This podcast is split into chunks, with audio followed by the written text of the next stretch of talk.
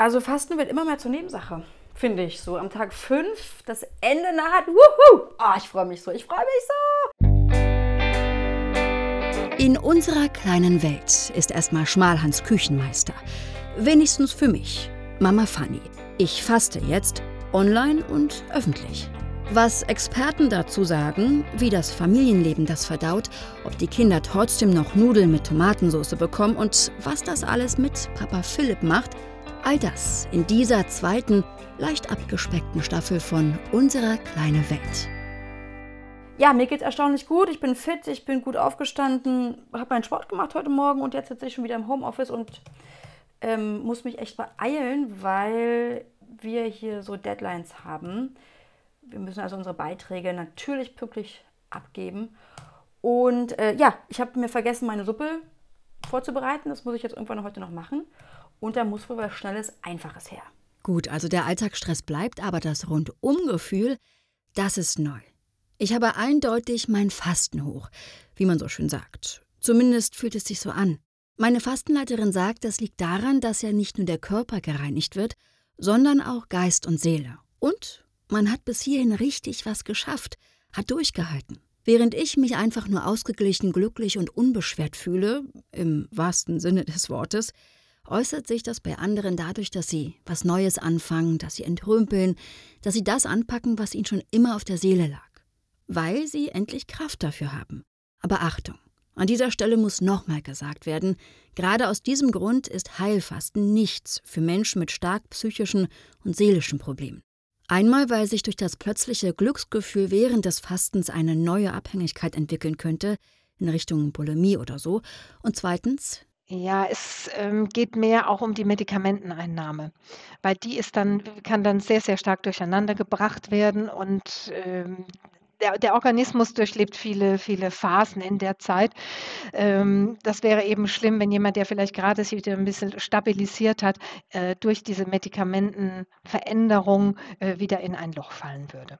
Und ich habe es auch bei gesunden Menschen, dass vielleicht auch mal etwas hochkommt, äh, etwas verarbeitet werden will, etwas losgelassen werden will oder etwas einfach durchdacht werden will, ähm, was vielleicht auch ein bisschen unangenehm ist. Also wenn, wenn Menschen Probleme mit dem Partner haben und sind dann im Fasten, wird ihnen sehr, sehr viel auch klar.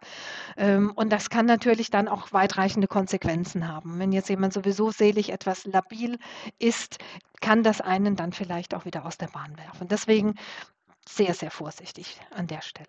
Ich fühlte mich aber fröhlich und beschwingt und bereitete mir mal eben schnell mein Mittagessen zu. Was ganz Feines dieses Mal. Mmh, wie das duftet.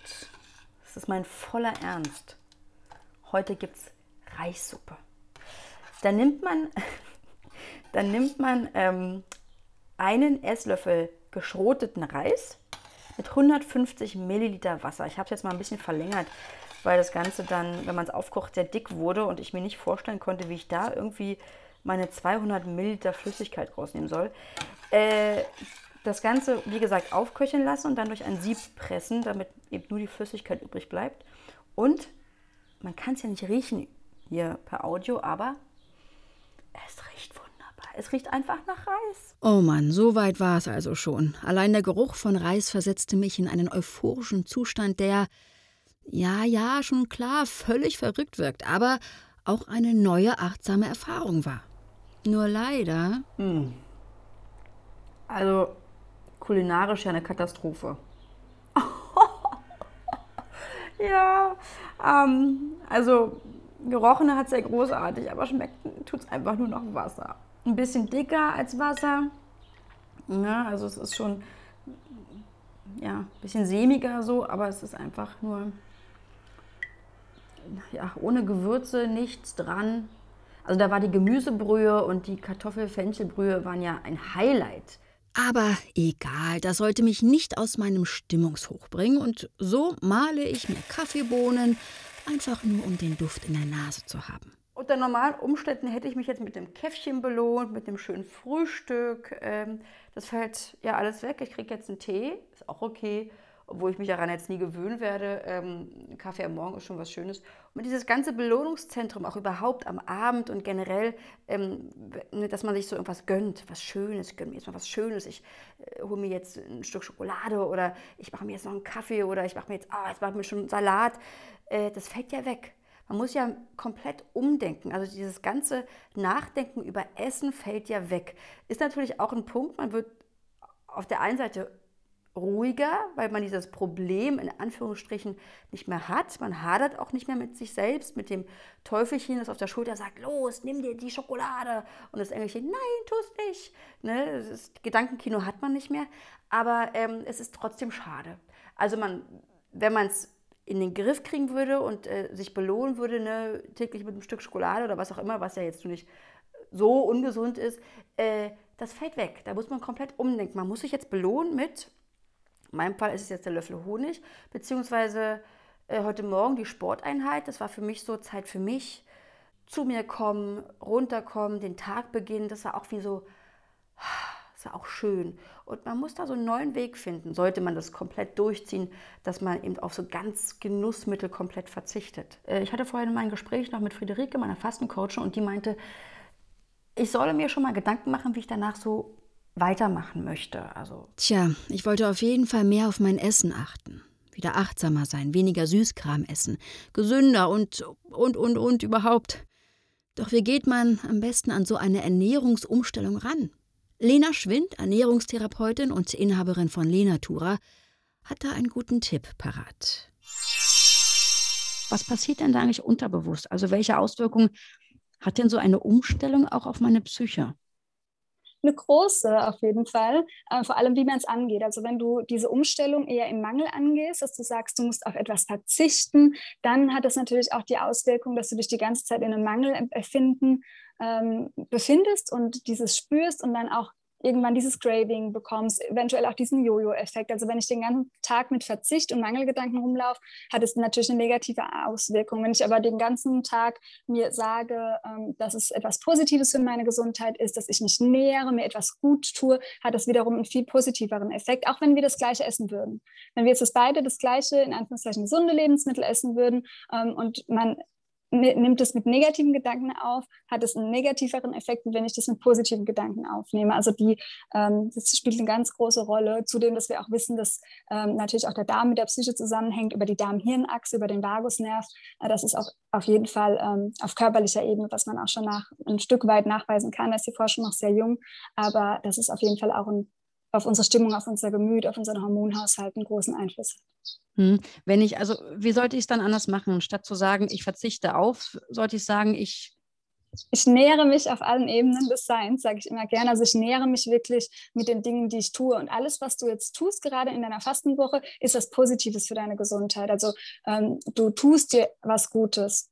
Ja, du nimmst etwas hinzu, also nicht mit Verbotslisten arbeiten. Ich streiche jetzt die Schokolade oder ich verbiete mir das und das, sondern ähm, ja, ich nehme jetzt gerade diese Fastenwoche und ernähre mich da sehr im Prinzip wenig und danach nehme ich aber was hinzu und verzichte nicht weiterhin, weil es gehen dann viele raus und sagen, ich verzichte weiterhin auf Schokolade, das hat mir so gut getan, ich verzichte auf das, aber das funktioniert äh, meistens nicht auf Dauer. Weißt du, worauf sich Mama richtig doll freut? Wo? Mama darf übermorgen wieder anfangen zu essen. Echt? Du freust dich drauf? Übermorgen schon? Oh, am Samstag. Und weißt du, was ich dann essen werde? Mm Ich darf erstmal nur einen kleinen Apfel essen. -mm. Oh, einen Apfel. Das klang wie Zuckerwatte in meinen Ohren. Und überhaupt, ich hatte vor, wieder mehr basisch zu essen. So wie mal vor den Kindern. Hä? Was denn das da? Fragen sich jetzt vielleicht einige. Ich habe dazu auch noch mal mit Sabine Schreiner gesprochen, Ernährungswissenschaftlerin und Beraterin und Basenberaterin. Und Säurebasen, was denn da? Ha? Hier hörst du, wa? Da sind wir auch gleich beim Thema. Ein gesunder Säurebasenhaushalt im Körper. Wie genau sieht der aus? Es geht einfach darum, dass Säuren und Basen ausgeglichen sind. Also Säuren ähm, produziert der Körper ganz automatisch und ganz physiologisch auch über die Stoffwechselarbeit. Ja? Das, ist, das ist einfach so und der Körper kann sie auch über die Nieren und über die Lunge ausscheiden, die Säuren. Und natürlich können wir ihn aber ein bisschen unterstützen und äh, einfach für ein gutes Verhältnis sorgen, indem wir eben auch entsprechend basenreiche äh, Kost zu uns nehmen, was im Wesentlichen Obst und Gemüse ist. Hm. Was passiert denn in uns äh, oder mit uns, wenn ähm, die Säuren im Körper Überhand gewinnen? Das ist, äh, also zumindest, äh, es kann sich der pH-Wert verschieben, ja. Und äh, das ist der Punkt, äh, dass man sagt, pH-Wertverschiebung kann eben zur Bildung von Nierensteinen führen oder ist auch im Gespräch Osteoporose zu begünstigen. Ja, das sind so die, äh, sage ich jetzt mal, auch wissenschaftlich ähm, begründeten oder gesicherten Erkenntnisse. Hm. Ich mache ja die Heilfastenkur ähm, nach Buchinger. Wie sieht denn eine Basenkur aus? Also das Basenfasten, das ist ja eine milde Fastenform, das heißt, Sie können essen während der Basenfastenwoche.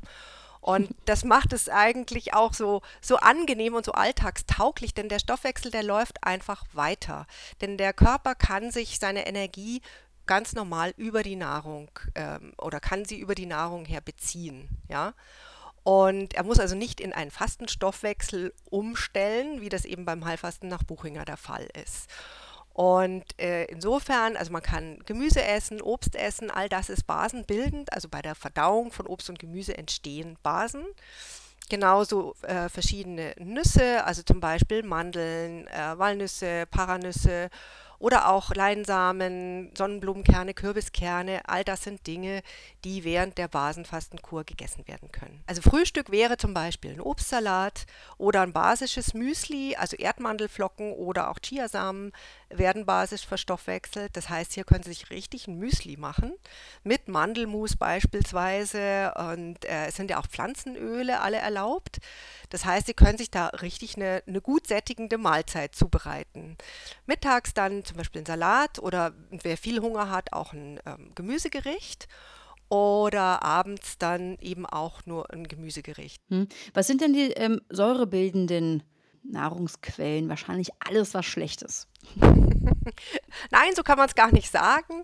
Es sind zum einen natürlich die, äh, sag ich mal, tierische Eiweiße. Ja, tierische Eiweiße haben ähm, eine bestimmte Aminosäure oder schwefelhaltige Aminosäuren und die äh, werden dann auch zu Säuren abgebaut und äh, das zum einen, also Fleisch, Wurstwaren, Fisch- und Schalentiere, Eier zum Beispiel, Milchprodukte, all das, aber auch Getreide, Hülsenfrüchte, Süßigkeiten, Limonade, Zucker, Kaffee, all das ist säurebildend. Auch meine Hafermilch?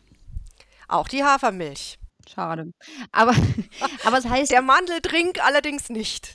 Ach, tatsächlich. Ja, gut. Hm, der Äh, geht. äh, heißt es ja nicht, dass man im Alltag, wenn man jetzt nicht gerade eine Basenkur äh, äh, machen möchte, Basenfastenkur machen Mhm. möchte, dass man im Alltag ja gar keine Säuren äh, zu sich nehmen darf, aber in einem bestimmten Verhältnis. Wie war das Verhältnis nochmal, Frau Schreiner? 80 zu 20 idealerweise. Ja, also wobei ich sagen muss, also auch die Säuren, die brauchen wir und die sind auch wichtig. Ja, also ich meine, wie gesagt, viele dieser Lebensmittel, also Vollkorn, Getreide, Hülsenfrüchte, haben ja auch viele wichtige Nährstoffe für uns. Ja, also deshalb brauchen wir das ja auch. Oder Eiweiß ist ja auch wichtig für uns. Also insofern geht es wirklich nicht darum, ähm, das ganz wegzulassen, nur eben in einem günstigen Verhältnis. Hm. Genau, ähm, also 80-20, Sie sagten das gerade. Heißt das also, wenn ich mir jetzt zwei Schokoriegel abends gönne, muss ich aber noch zusätzlich acht Mohrrüben hinterher essen? Also erstmal abends keine Rohkost, bitte. Okay, dann machen wir, Tag, machen wir vor 14 Uhr. Vor 14 Uhr? Aber es ist tatsächlich so, wenn Sie jetzt nur mal als Beispiel, Sie essen Käsebrot, ja, oder, oder also ein, ein ähm, Vollkornbrot natürlich am besten Mhm. mit Käse. Wenn Sie einfach, ähm, sagen wir mal, mittags haben Sie das als, als Brotzeit dabei, dass Sie dann äh, einfach Rohkost dazu essen. Gurke, Paprika, Tomate, dann haben Sie damit schon einen wunderbaren Ausgleich. Ja? Also man kann es wirklich ganz einfach gestalten, indem man keine komplizierten Gerichte nimmt. Meine ersten Basenfastenkuren vor über zehn Jahren habe ich auch sozusagen im, ja, in die Familie hineingebastelt. Und ich habe das wirklich sehr, sehr einfach gehalten. Also eins meiner Lieblingsgerichte war einfach Kartoffel, Karotten, Gemüse mit äh, Kürbiskernöl und Sesamsalz. Ja. Und das fand ich einfach super lecker. Und das Kartoffel-Karottengemüse haben meine Kinder auch gerne gegessen. Das heißt, Sie haben quasi das auch ähm, klar, äh, bei den Kindern angefangen irgendwann, haben sie es von klein auf angefangen oder, weil, äh, also meine Kinder sind drei und fünf und, ähm, und in, insofern ist es manchmal dann schon schwierig, äh, das so gesund zu machen, wie wir es gerne hätten. Ne? Also da gibt es so drei Lieblingsgerichte. Äh, Nudeln mit Tomatensauce. Die Nudeln sind bei uns schon immer Vollkorn, wenigstens, ja. Ähm, dann gibt es äh, Fischstäbchen mit Kartoffeln und äh, drittes Essen, ja, keine Ahnung, vielleicht noch irgendwie Würstchen mit mal Reis oder so. Ähm, wie kann ich das quasi so den Kindern anbieten? Ähm, gibt es ein bestimmtes Alter, wo es einfacher wird? Ähm, bitte, sagen Sie mir das. Oder, ähm, oder muss ich das von Anfang an immer so ein bisschen, ihnen immer ein bisschen wieder hinstellen, hinstellen, hinstellen, hinstellen, damit es dann irgendwann zu einer Gewohnheit wird?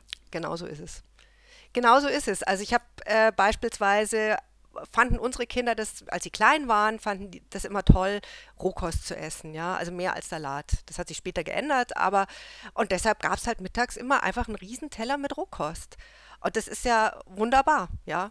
Und einfach immer wieder anbieten. Also nicht die Hoffnung verlieren, immer wieder, dass sie es kennenlernen, ja. Oder sie können zum Beispiel auch, wenn sie ähm, zum Beispiel was vorkochen wollen, gerade am Sonntag, der Sonntag bietet sich ja an, ja, für dieses Meal Prep, wie man das ja heute so schön sagt, dass da einfach die Kinder mitmachen, mitschnippeln, was weiß ich, die Gemüsesuppe, die Kartoffelsuppe pürieren, dass sie das in Boxen füllen.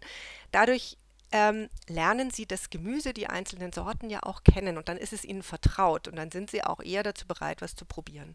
Hm. Und es ist natürlich Geduld nötig. Oh ja, äh, das finde ich ein schönes Ende. Geduld ist nötig. Vielen Dank, Frau Schreiner. Herzlichen Dank für das Gespräch. Ja, sehr gerne. War mir ein Vergnügen. Dankeschön. Mein vorletzter Fastentag verging also wie im Flug. Ich malte mir die schönsten Rezepte aus und schien locker, fröhlich, leicht dahin zu schweben. Während ich also mein Fasten hoch erlebte, erlebte Philipp sein Tief. Und was sagt Papa? Leise. Es ist drei Uhr morgens und sie schläft. Endlich. Sie schläft nicht besonders fest zur Zeit. Also sowieso nicht. Also sie schläft eh schon ziemlich leicht, aber seit sie fastet, ist sie noch hellhöriger geworden. Indianerschlaf nennt sie das, weshalb ich sie heimlich die einen Bison verdrücken könnte nenne. Muss ich aber leise bei sein. Bin nämlich aufgewacht und ich esse grad heimlich. Nicht, weil ich vor Fannys Augen nicht mehr essen darf, Quatsch. Und die Fastenkrise ist so gut wie ausgestanden. Nicht, dass sie mir das Essen neiden würde. Gut, tut sie wahrscheinlich, aber sie lässt es mich nicht spüren. Aber es schmeckt mir besser, wenn ich ihr dabei nicht beim Hungern zusehen muss. Oder beim Haferflockensaft trinken. Dabei ist sie wirklich bewundernswert tapfer. Sie jammert kaum. Witzigerweise bin es eher ich, der meckert, weil er was vermisst. Ich vermisse Kochen und ich vermisse es zusammen zu essen. Ich vermisse es, Fanny von etwas abbeißen zu lassen, was ich gerade esse. Ich vermisse vielleicht am meisten, mich mit Fanny zu besprechen, was es am nächsten Tag zu essen gibt, weil ich mich in den Momenten immer schon darauf freue, meine Frau und meine beiden kleinen Nudelfanatiker zu bekochen und vollzustopfen. Die Nudelfanatiker essen zurzeit in der Kita. Fanny isst nischt und ich heimlich morgens um drei. Ich weiß, es ist albern, dass ich jammere. Und wir gehen mit dem Wort satt gerade nicht verschwenderisch um. Aber ich hab's satt. Ach, Papa!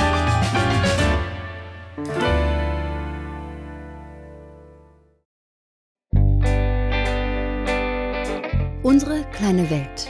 Die abgespeckte zweite Staffel. Buch, Produktion, Sounddesign und Sprecher ich, Fanny Juschten, Co-Autor und Sprecher Philipp Michaelis.